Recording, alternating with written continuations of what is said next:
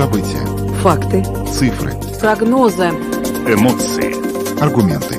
Взгляды. Подробности на Латвийском радио 4.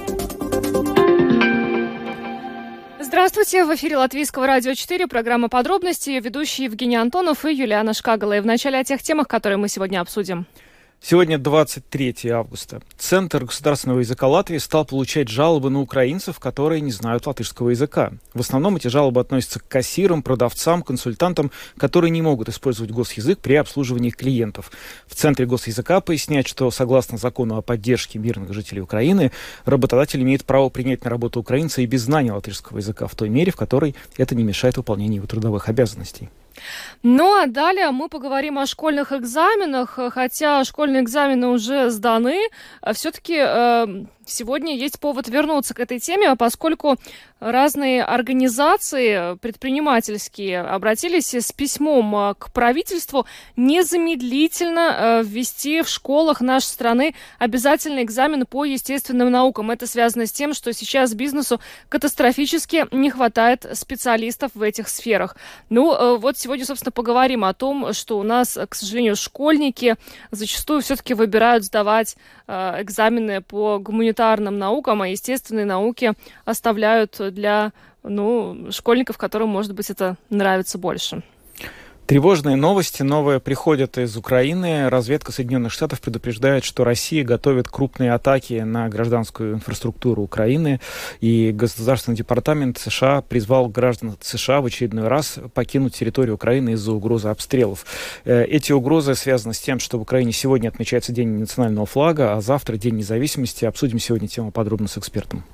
Ну и поговорим о регулировании езды на электросамокатах. Мы вчера, к сожалению, не успели затронуть эту тему, но сегодня о ней обязательно поговорим. Дело в том, что э, в Сейм поданы поправки, которые ужесточают э, правила езды на этих транспортных средствах. Есть несколько вариантов, каким образом можно ужесточить уже существующие правила. Ну и также сегодня мы проведем опрос, мы задаем вопрос вам, что, на ваш взгляд, нужно сделать, чтобы самокаты перестали угрожать безопасности дорожного движения. Ближе к концу программы при примем ваши звонки.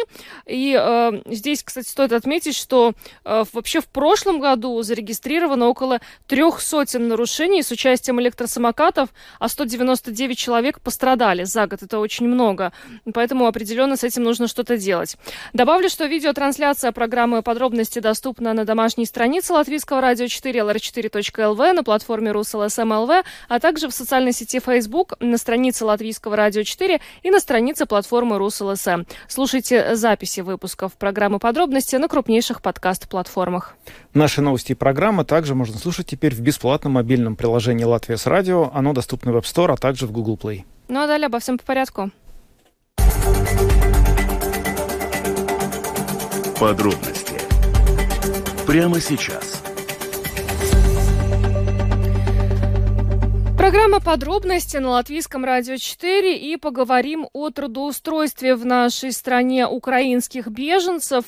Когда только началась война в Украине, Латвия очень а, ну, тепло, можно сказать, жители Латвии очень тепло э, приняли и встретили здесь э, беженцев из Украины, которые были вынуждены э, покинуть свою страну из-за начатой там Россией войны. Ну и прошло уже какое-то время, понятно, что гражданам Украины нужно было здесь искать работу, поскольку э, нужно было содержать свои семьи. Э, мы видели и во многих торговых точках э, продавцов из Украины. Э, их можно было легко э, идентифицировать, поскольку э, часто это на груди размещен э, такой вот значок, что вот человек из Украины, да, и, э, ну, по крайней мере, изначально казалось, что жители нашей страны будут лояльно к ним относиться, учитывая, что, понятно, нельзя за один день или даже за неделю выучить э, наш язык, латышский язык. Но, э, к сожалению, вот сегодня пришла информация о том, что э, Центр государственного языка получает жалобы на нарушение закона о госязыке в обслуживающей сфере, где как раз заняты украинские граждане. Сейчас вот мы Сейчас мы более подробно поговорим об этом с президентом Латвийской конфедерации работодателей Андресом Биты, который с нами на прямой телефонной связи. Господин Биты, добрый вечер. Добрый вечер. Расскажите, пожалуйста, насколько вот массовый характер носит эта проблема, этот феномен жалоб на украинских беженцев за тот факт, что они недостаточно хорошо знают латышский язык?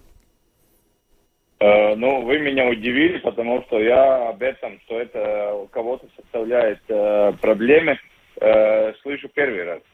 Э, не от э, кого из наших э, членов э, конфедерации ни в своем кругу общения никогда не слышал, что кто бы жаловался, что э, люди, которые здесь очень недавно приехали и выражают готовность, начиная с того, что работать, второе, выучать латышский язык и старается это делать, э, что составлял бы кому-то проблему. Ну, то есть... Удивительно, что есть такие люди. Получается, что, ну, э, судя по данным, которые имеются в распоряжении Латвийской конфедерации работодателей, все-таки здесь нет какого-то массового характера, и жители Латвии прекрасно понимают, что э, гражданам Украины сейчас вот в такие короткие сроки выучить э, латышский язык достаточно сложно, и то есть никаких жалоб, э, в частности, вот работодатели сами так массово не получают, по вашей информации.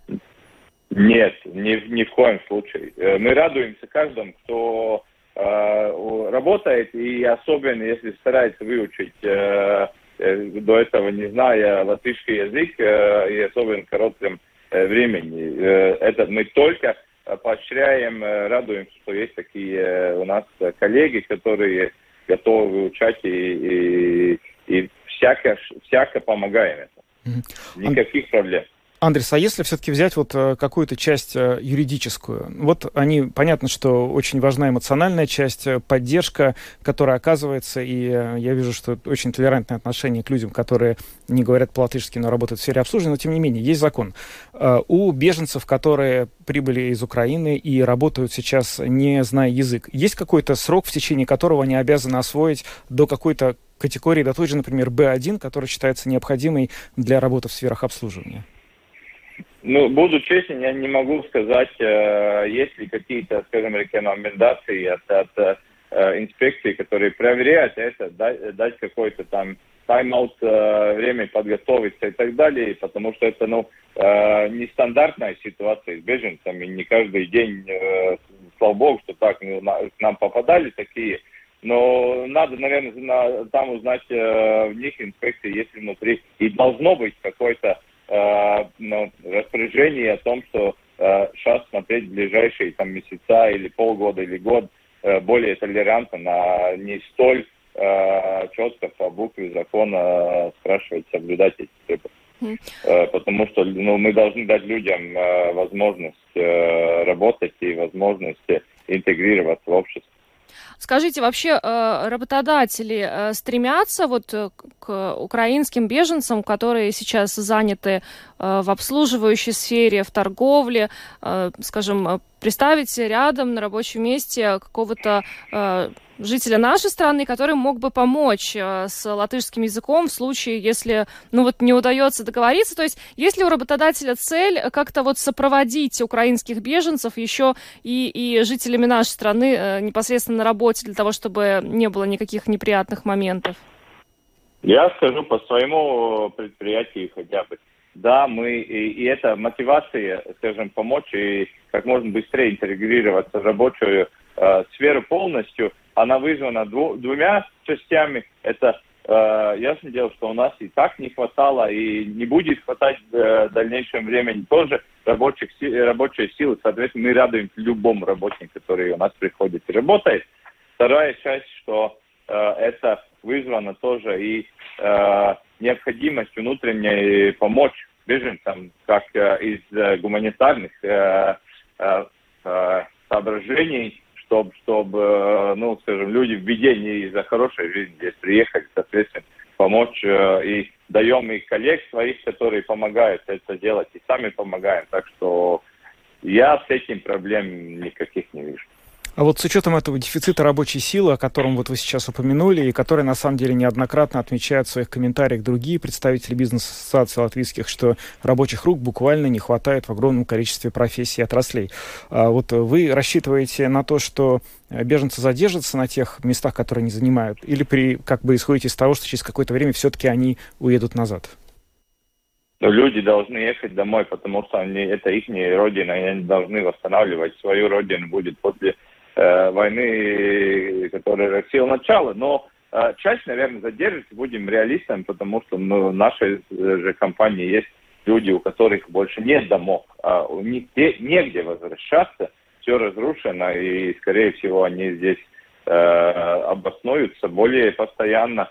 Э, но основная масса едет домой, потому что они тоже же патриоты своей страны, и, и там надо будет э, их помощь или участие намного больше, чем здесь. Но это, это все равно сегодня э, на короткое время э, беженцы, можно нехорошо-то говорить, но они помогли нам немножко этот дефицит рабочей силы э, погасить, но это будет э, и без этого э, до сих пор есть дефицит, и, соответственно, ну, без, без импорта контрольного, э, такого контролируемого э, и жесткого, но импорта рабочей силы мы не обойдемся в долгосрочном порядке. Хотим это или не хотим.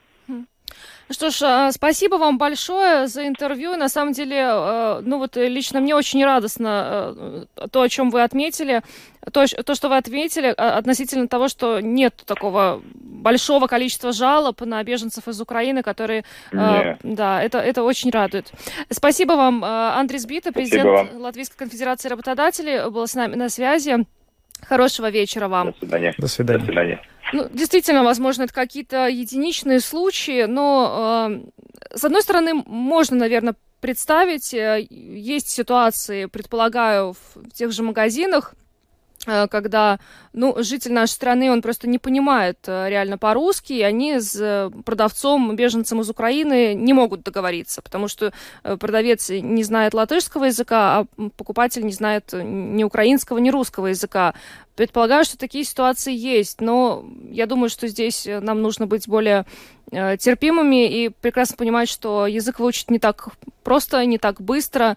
Тем более это люди, которые до сих пор э, находятся в стрессе, поскольку были вынуждены бежать из своей страны. Ну, безусловно, здесь, э, скорее всего, эта проблема не носит массового характера, хотя бы потому, что если мы говорим какие-то крупные города типа Риги, то мне очень трудно представить ситуацию в магазине, чтобы человек оказался совсем не понимающий, даже если он не понимает, например, вдруг рядом всегда в очереди будет кто-то, кто поможет объяснить. Поэтому, наверное, эти жалобы, о которых сегодня мы узнали вот э, со ссылкой на Центр госязыка, приходят в основном, может быть, от небольших магазинов э, в сельской местности или небольших городах, где просто ну, довольно мало русскоязычного населения, а работающие беженцы еще недостаточно успели освоить язык, по крайней мере, в той части, чтобы всю номенклатуру магазина по-латышски пересказать. Это на самом деле не так уж просто. Да. Но еще стоит отметить, что сегодня а, правительство приняло решение о выделении дополнительных 2 миллионов евро на единовременное пособие при трудоустройстве граждан Украины.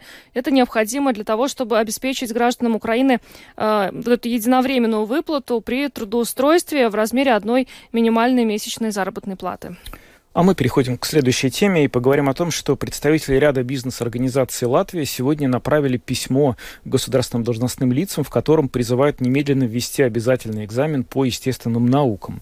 Автор письма отмечает, что предприниматели и ранее призывали правительство повысить качество образования в сфере естествознания, чтобы в Латвии могла развиваться наукоемкая экспортоспособная экономика и построено, было построено общество с развитым мышлением. С нами сейчас на связи Марита Сейла, эксперт в сфере образования Латвийской ассоциации электронной и электротехнической промышленности. Марита с нами сейчас на видеосвязи. Э, добрый вечер. Добрый вечер. Добрый вечер. Добрый вечер. Э, Марита, скажите, ну, насколько сейчас у нас э, действительно не хватает специалистов, которые действительно могли бы успешно интегрироваться в рынок труда, в производственную промышленность, и насколько сейчас эта ситуация острое, в связи с чем вы, собственно, обратились э, с таким письмом к должностным лицам? Да, это, это письмо уже не первое, э, потому что действительно в течение многих-многих последних лет э, работодатели ну, призывают правительства, которые меняются все время, понять, насколько ситуация э, с абсолвентами высших э, учреждений, которые разбираются э, в естественных науках, насколько их не хватает. По прогнозам Министерства экономики, через лет, года два-три нам не будет хватать примерно 14 тысяч таких специалистов. В то же самое время у нас среднее образование получают ну, все ученики средних школ, но, к сожалению, выбирают virziens. Направление. Направление естественных наук очень э, недостаточное количество школьников. И од, од, одна, э, один способ, как измерить э, качество э, образования, есть централизованный экзамен. И то, то что мы видим, например, э, по, по физике, этот экзамен с хорошими результатами э, сдали в прошлом году, ну, в этом году 260 школьников, 260. В то же самое время у нас в высших вузах есть примерно 3500 мест Э, для э, учеников, которые будут инженеры, которые будут э, физики. И вот эта разница просто огромная. И к тому же очень важно понять, что мы в Европейском Союзе на последнем месте в пропорции, сколько у нас есть студентов в естественных науках.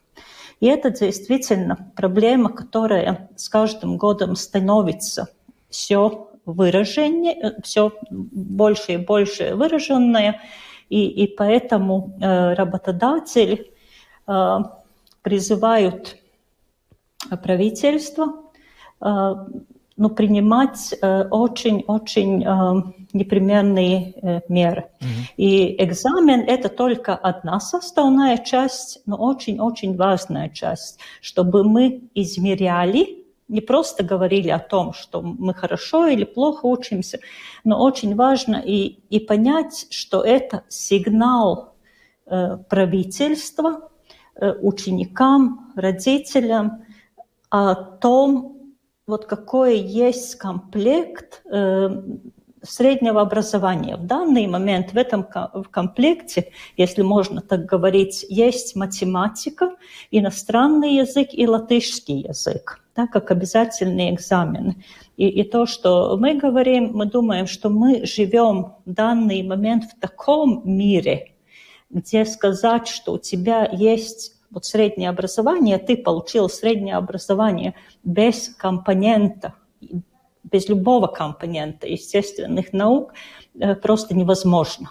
Мы становимся абсолютно неконкурентоспособными.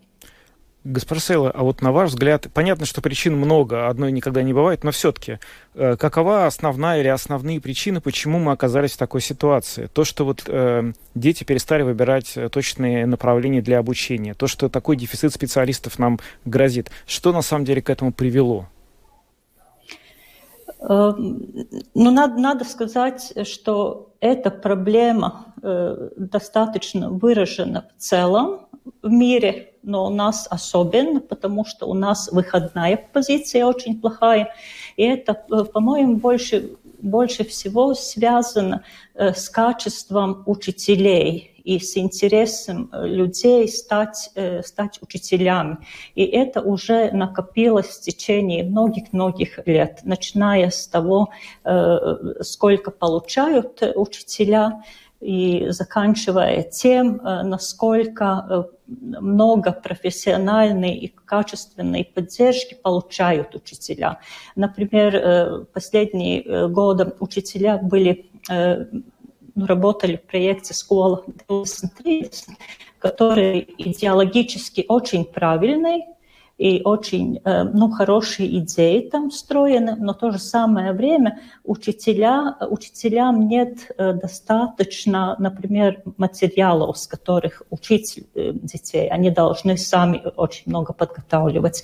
Так что, отвечая на вопрос, есть еще ну, такое tāds teiciens, что образ... качество образования не может быть выше, чем качество учителей.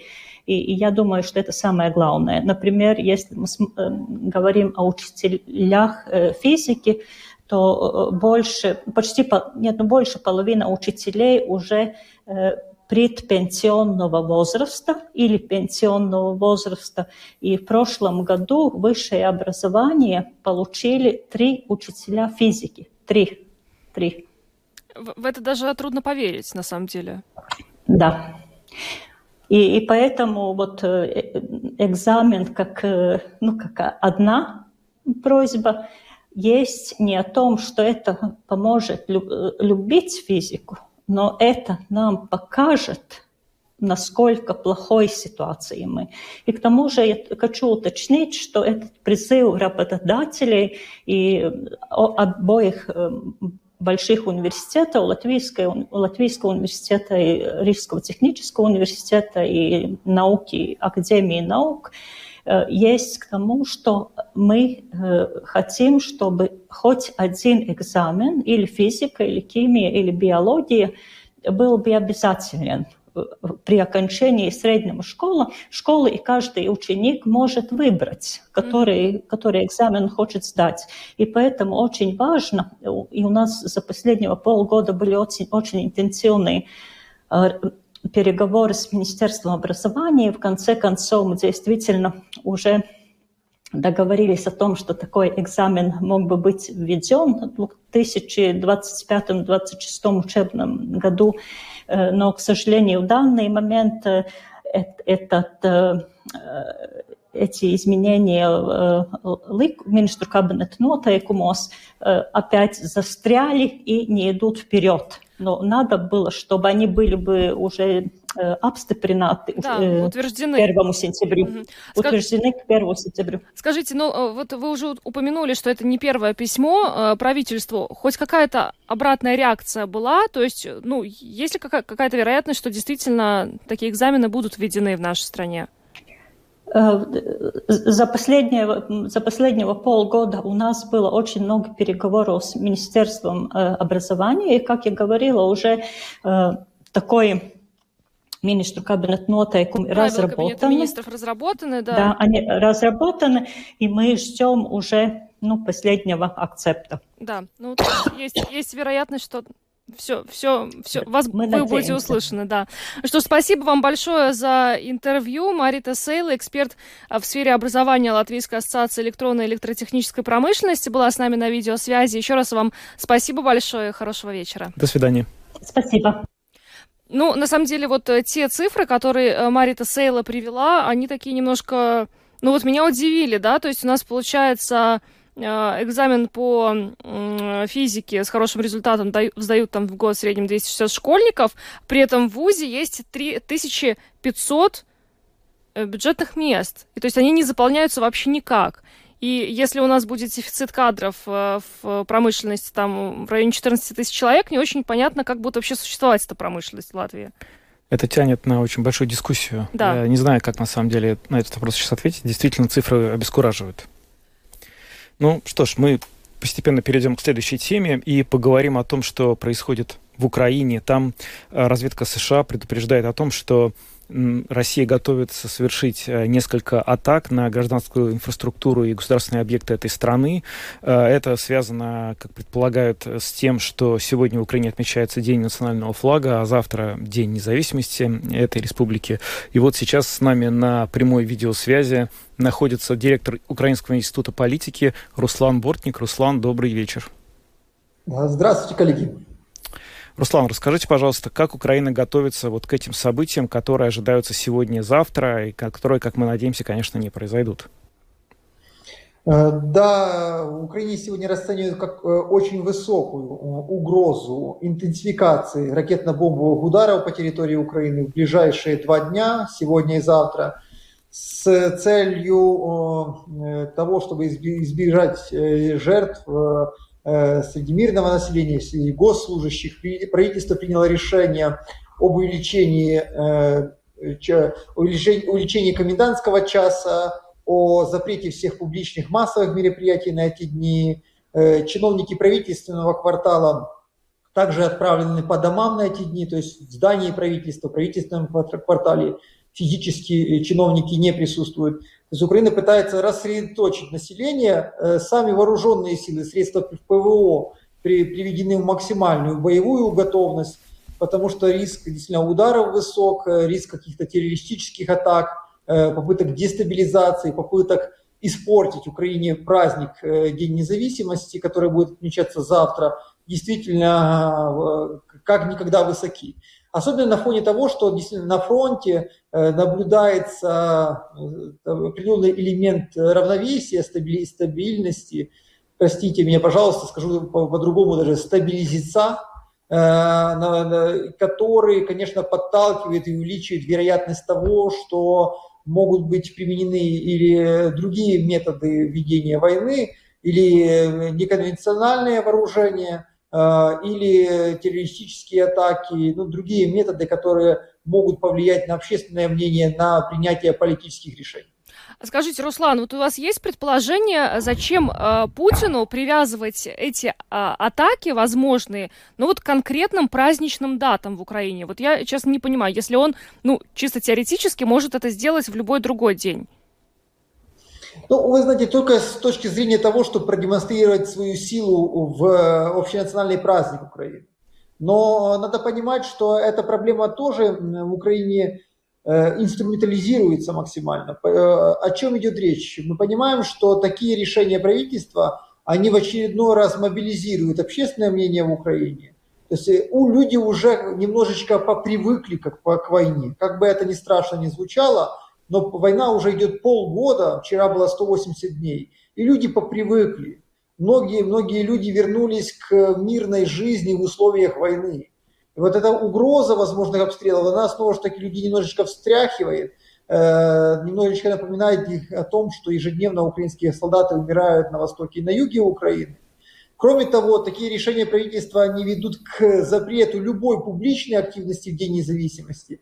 А День независимости был традиционным днем публичной активности правых и даже праворадикальных украинских политических сил, ветеранского движения. Э, кроме того, такие решения, а не напомню, что это не только решение украинского правительства, но и США, и некоторые западные партнеры Украины призвали своих граждан оставить Украину в эти дни э, из-за риска обстрелов. Еще раз актуализирует проблему украино-российской войны, в, дополняет актуальности, дополнительно актуализирует каком-то в, в глобальном дискурсе. Тем более, что в Украине сегодня идет э, саммит Крымской платформы, Э, снова же таки с участием лидеров G7, многих европейских стран, э, где обсуждают вопрос э, Украино-российской войны и обсуждают вопрос будущего мироустройства после российского поражения. Руслан, а вот интересует, ну, знаете, все-таки что делается для того, чтобы обезопасить мирных жителей? Потому что мы вот помним, что когда война только началась и довольно э, тревожная ситуация была в самом Киеве, там многие мирные жители ночевали буквально несколько недель, если не месяцев, провели в метро, чтобы э, не попасть под обстрелы. Мне вот интересно, жители Киева, очень крупного мегаполиса, они сейчас каким-то образом готовятся к тому, что эту ночь, возможно, следует провести вне дома, может быть, как-то в безопасных каких-то подвальных помещениях. Э, такая работа ведется?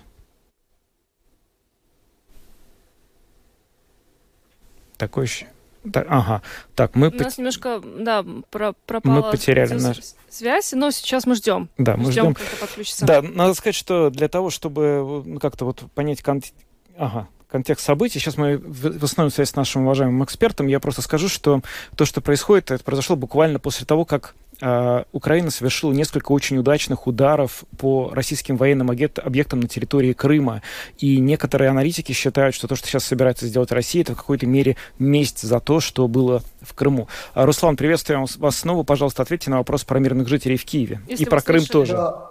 Э, спасибо, коллеги, как какой-то сбой интернета. Э, дело в том, что э, власть запретила все массовые мероприятия, все публичные мероприятия, не работают заведения образования, развлечения, увеличен комендантский час, э, делается все для того, чтобы людей на улицах и в целом в городе было меньше. Более того, сегодня в городе вышло предупреждение, не знаю, насколько оно обосновано, визуально оно обосновано, но я не специалист, к сожалению, о том, что очень загрязнен воздух э, в городе и не рекомендуется вообще выходить на улицы, рекомендуется оставаться всем дома, закрывать окна и все остальное. То есть власть делает то, что она может э, в части подготовки к возможным негативным сценариям. Кроме того, есть очень опасный тренд, хочу с вами поделиться. Позавчера правительство приняло решение и э, модифицировало сигналы тревоги для Украины. Если раньше сигналом тревоги в Украине была только воздушная тревога, то сегодня есть и химическая тревога, и, и тревога ядерного загрязнения, и сигнал обязательной эвакуации. То есть в правительстве считают эти риски достаточно высокими сегодня. Да, вы правы в той части, что э, Россия получила несколько болезненных ударов по репутации э, последнюю неделю. Это и атака, атаки на военные объекты в Крыму, это и сегодняшний обстрел администрации Пушилина в Донецке. Э, и действительно, это, э, я не знаю, насколько они эффективны были эти удары с военной точки зрения, мы пока этого не знаем. Но с точки зрения репутации, да, они демонстрируют определенную слабость российских вооруженных сил, слабость сил ПВО. Э, это атака непосредственно на ту территорию, которую Россия считает своей. Э, и действительно это тоже повышает вероятность того, что э, в Кремле могут психануть и каким-то образом попытаться также ударить по репутации украинской власти, особенно в праздник, в день праздника Дня независимости, главного праздника, главного политического праздника страны. А какие это могут быть объекты? Вот что-то известно э, сегодня об этом в Украине? Ну, помню, что Медведев раньше еще угрожал нанести удары по центрам принятия решений, имеется в виду, наверное, главные здания правительства, президента, парламента. Э, но нельзя исключить каких-то атак на инфраструктурные объекты, чего больше всего в Украине опасаются. Это э, электростанции, тепловые станции, мосты, все, все то, от чего критически зависит э, жизнь рядовых граждан. Запорожская атомная электростанция, ну вот очень хочется верить, что не будет по ней нанесен удар. Очень хочется верить, вы знаете, но Запорожская АЭС это такой себе переключатель. Я хочу, чтобы понимали, потому что вне Украины это мало понимают. Понимаете, Запорожская электростанция, любая эскалация, любая авария на этой э, Запорожской электростанции может привести как к эскалации боевых действий, может стать номинальным поводом, например, для применения ядерного тактического, тактического оружия со стороны России. Так может быть инструментом деэскалации, переключателем вниз – то есть потому что ради гуманитарного, э, ради здоровья граждан не только Украины, но и всей Европы стороны могут договориться о перемирии. Э, Запорожская АЭС создает новую реальность, в которой появляется дополнительный трек, плоскость для переговоров, ядерная. А переговоры политические мы знаем, что стоят уже длительное время в тупике. Поэтому это такой переключатель трехпозиционный, который может вести как к эскалации, еще короткому замыканию, так и к охлаждению ситуации. Будем надеяться, что, что именно так это будет и происходить. Да. Руслан Бортник, директор Украинского института политики, был с нами на связи. Мы поговорили о том, что происходит сейчас в Украине и о возможных ракетных атаках, которые, как предполагает американская разведка, могут произойти сегодня или завтра. Спасибо, Руслан. Спасибо, коллеги. До свидания. До свидания. Ну, э, будем следить за тем, что происходит э, в Украине. Все-таки хочется верить, что ну, то, о чем предупреждают, то самое страшное не, не произойдет. Э, ну да, все эти прогнозы, они, к сожалению, имеют определенное материальное под собой основание, потому что за несколько дней вот до того, как опубликовала это оповещение американская разведка, стало известно, что в Черное море выведено очень большое количество российских военных кораблей, которые способны нести или точно несут ракеты, в частности, вот эти вот вот э, кинжалы. И то есть это предполагает возможность нанесения какого-то массированного количества ударов, скажем, в масштабе которого не было длительное время. И это одно из оснований считать, почему это может произойти. Поэтому, в общем, мы будем следить за ситуацией. Если э, завтра будет необходимо об этом поговорить еще раз, мы, конечно, вернемся к этой теме завтра еще раз. Поговорим далее о том, что в Сейм э, поданы поправки об ужесточении регулирования езды на электросамокатах. Э, некоторое время назад э, вообще были вообще разработаны в целом эти правила э, для езды на электросамокатах, потому что как только они появились в Латвии, никаких правил, собственно, не было. Правила ввели, но, собственно, ситуацию это, проблему это не решила, поскольку и огромное количество ДТП с участием электросамокатов, и огромное количество пострадавших. Вот как мы уже в начале программы отмечали, в прошлом году 199 человек, это только на электросамокатах. Собственно, поэтому э, были представлены э, очередные поправки к закону, которые э, позволят самоуправлениям определять зоны, в которых могут и не могут двигаться арендованные самокаты, выделять парковочные места, чтобы они не находились на тротуарах долго. А тем временем в Швеции э, вообще с 1 сентября электросамокатам будет запрещено э, передвигаться э, по тротуарам, только по велодорожкам. Да, и этот вот передовой шведский опыт, он интересует нас чрезвычайно. И вот сегодня а, Оксана Баста, жительница Швеции, поговорила с нашим коллегой в программе «Домская площадь» Романом Шмелевым, рассказала, как в Швеции решают проблему безопасности движения с самокатами. Послушаем ее. Велодорожки тут открыты повсеместно. Практически на каждой дороге, на каждой уважающей себя улице, особенно в центре Стокгольма, даже на самых маленьких и узеньких улицах сумели выделить такую крошечную иногда, но все-таки уверенную велополосу для передвижения на велосипедах. И вот по ним же уже сейчас э, зачастую мчатся электросамокатчики. А, но, тем не менее, конечно, и по тротуарам они у нас тут тоже ездят. И в Стокгольме вообще в аренду сдается ежедневно 12 тысяч электросамокатов, а в начале этого года и годом ранее их было еще больше. Их было, представь себе, 23 тысячи. И, конечно, на улицах э, царил такой небольшой бардак. Власти города, на это все посмотрев, решили, что индустрию надо как-то регулировать, надо вводить какие-то правила. И, во-первых, э, начали с того, что сократили э, число электросамокатов, число фирм, которые этим занимаются, с 8 до 3, и электросамокатов с 20 до 3 тысяч до 12. Ну, а в чем выражался бардак, о котором ты упомянула? А ты знаешь, носились, носились, конечно, не хватало всем места на велодорожках, потому что они все-таки, как ни крути, узенькие.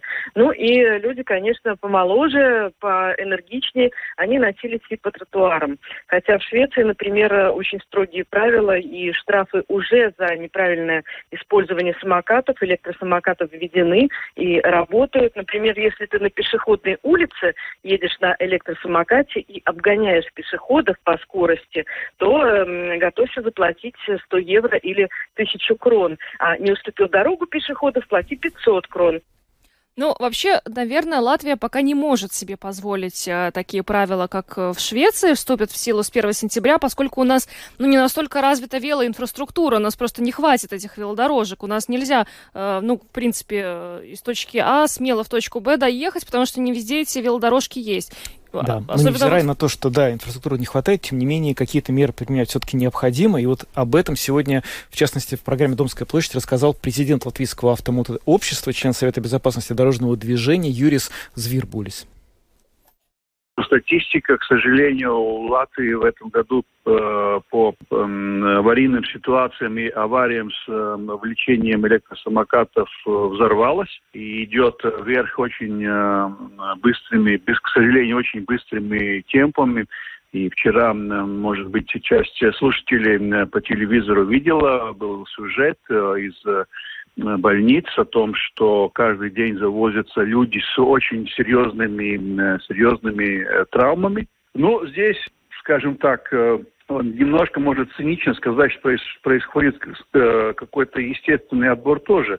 Потому что те люди, которые, во всяком случае, вчера показывали по сюжету, они, в принципе, все были в состоянии алкогольного опьянения и в ночное время – Э, пытались, э, как, как, как только прозвучало, носиться на вело, велосамокатах, да, но самое плохое это то, что они угрожают не только себе, что, конечно, тоже недопустимо, потому что мы как налогоплательщики содержим все больницы и службы и так далее, но и то, что они угрожают окружающим, в первую очередь пешеходам и, и тем, которые передвигаются по тротуарам, и те, которые имеют абсолютное полное преимущество и право идти и не оглядываться назад, не сигнализировать о том, что он хочет повернуть направо или и налево. Это абсолютное право э, пешеходов.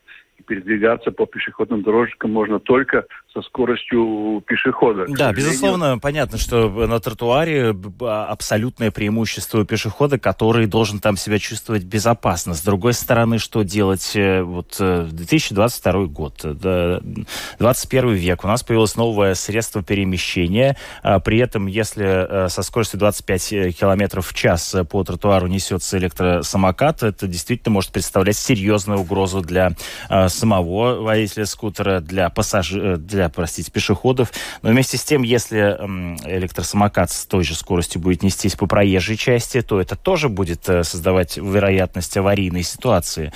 Полностью как бы откатить назад не получится, да, наверное, это и неправильно с точки зрения развития прогресса. Что делать в данной ситуации? Вот мы же слышали, в Швеции и повсеместно есть велодорожки. В частности, в Риге есть довольно серьезные проблемы с распространением и как бы развитием велоструктуры. Что делать?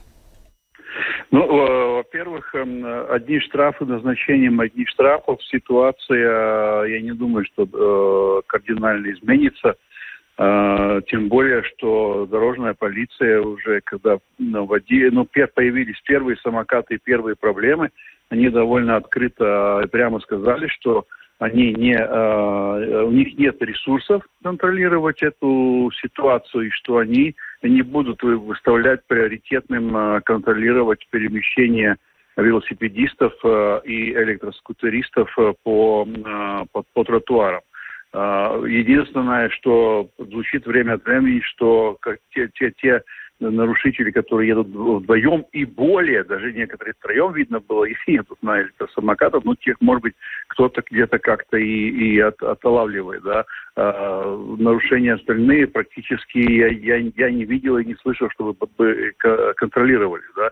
И это очень большое принципиальное отличие от э, шведской ситуации что у нас практически контроль очень-очень слабый. Второе то, что у нас, к сожалению, нет этой инфраструктуры, о которой вы тоже упомянули, да, что те э, отдельные участки, где, где она появляется и где она доказывает свою жизнеспособность, к сожалению, они разрознены и не объединены в одну какую-то общую э, структуру, где можно было бы проехать, используя только э, вело, велодорожки. Я думаю, что, во-первых, самоуправлением очень серьезно надо думать о развитии сети.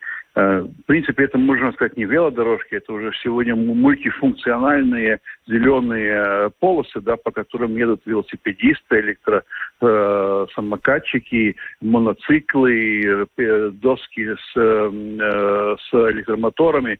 Если посмотреть, кто сегодня ездит по, по нашим э, улицам и тротуарам, да, там э, можно видеть весь спектр, да, и передвигается зачастую, к сожалению, не с установленными 25 километрами даже, а, а гораздо, гораздо больше, да.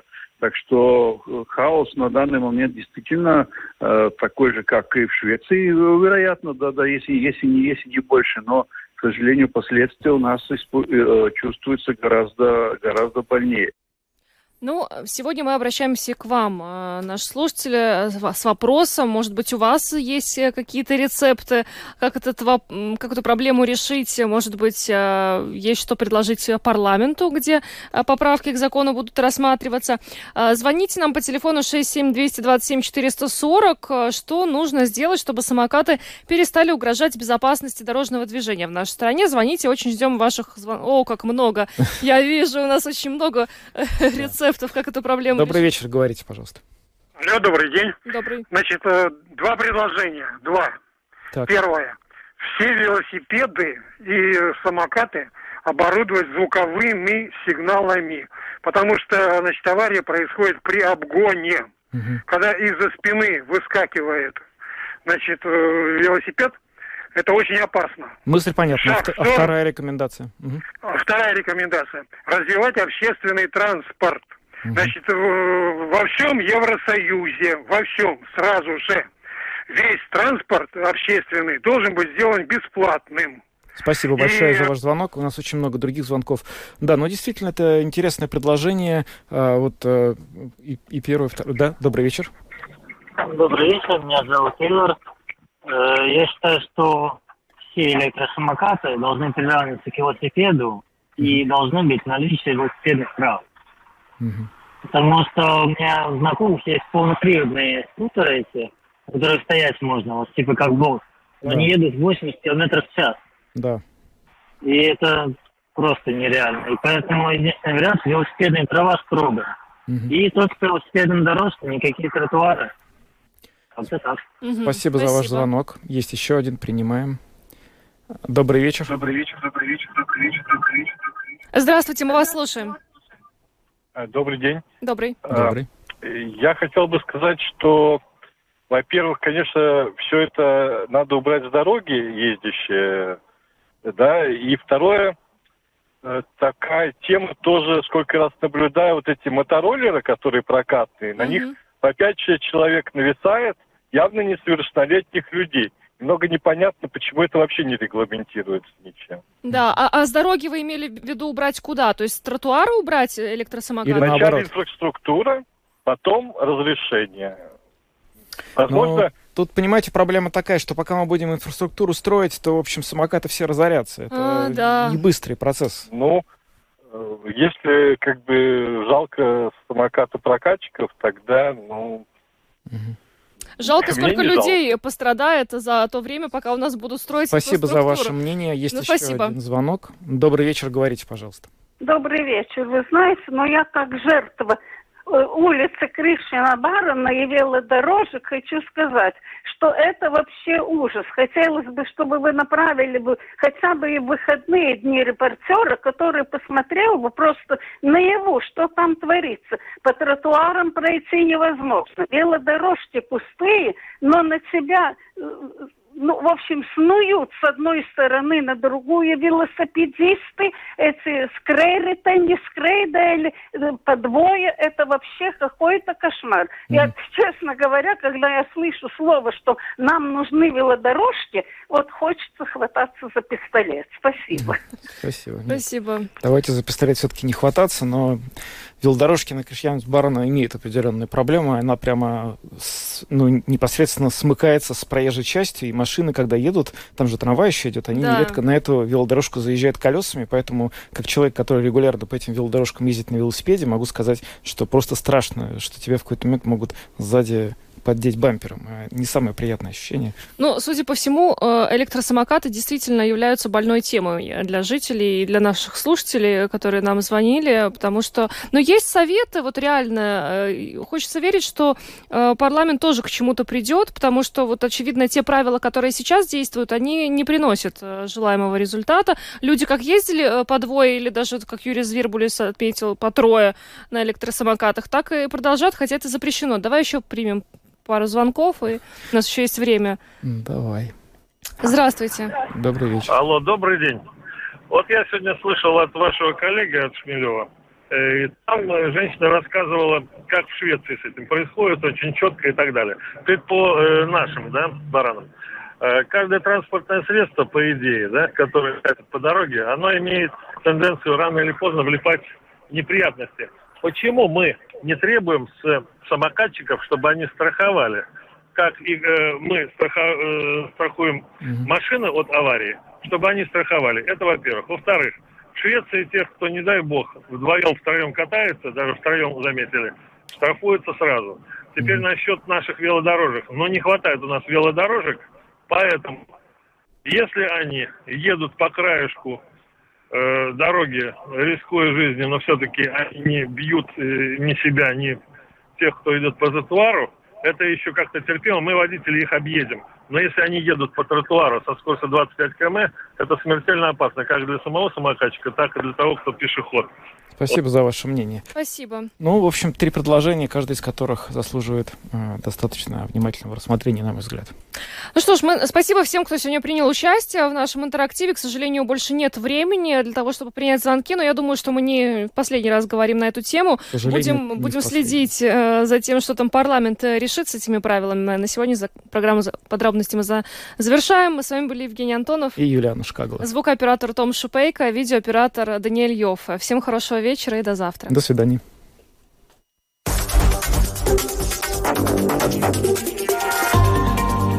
Латвийское радио 4. Подробности по будням.